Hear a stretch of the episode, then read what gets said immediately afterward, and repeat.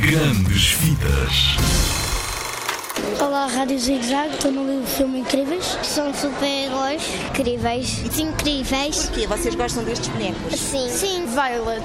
Ela ao início era muito assim guardada e depois, à medida que o filme vai decorrendo, ela encara-se e começa a gostar do seu interior. Acho que é o bebê, porque ao início eles não sabem que ele tem poderes e agora neste filme acho que vão descobrir isso. Está na hora de corrigirmos alguns erros. Ajudem-me a trazer os super de volta à ribalta.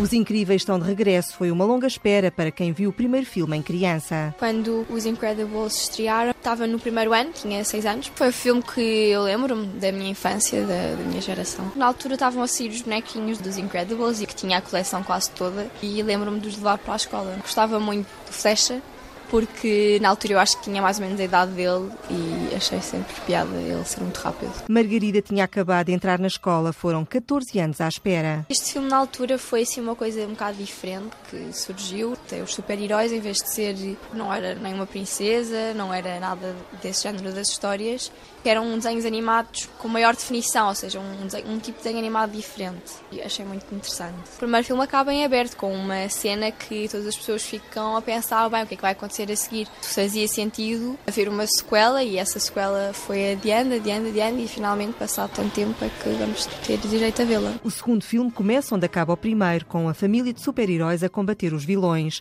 Paula Fonseca mantém a voz da mulher elástica. A Mulher Elástica é uma pessoa muito querida para mim. Já a conheço há 14 anos. Não quero me esticar muito, mas posso dizer que ela tem aqui um papel muito importante. A Violeta continua uma adolescente e tem a voz de Beatriz Leonardo. Tem de vez em quando aquelas crises parvas da adolescência normais, mas já consegue usar melhor os poderes, já, já é mais velha para tomar conta dos irmãos, ajuda os pais e conseguem todos combater os maus. Para Francisco Fonseca, a voz do Flecha, os incríveis estão cada vez melhores. Neste segundo filme, eles cederam-se na imaginação, puseram o pai a fazer as tarefas que a mãe fazia e o filme é um bocado acerca dos poderes que encontraram no bebê. A família com superpoderes regressa ao cinema. É o segundo filme dos Incredibles, os super-heróis. O raptor da ecrã interrompe este programa para uma comunicação importante. Estou? Como é que estão os miúdos? Está tudo muito bem. E o Zezé?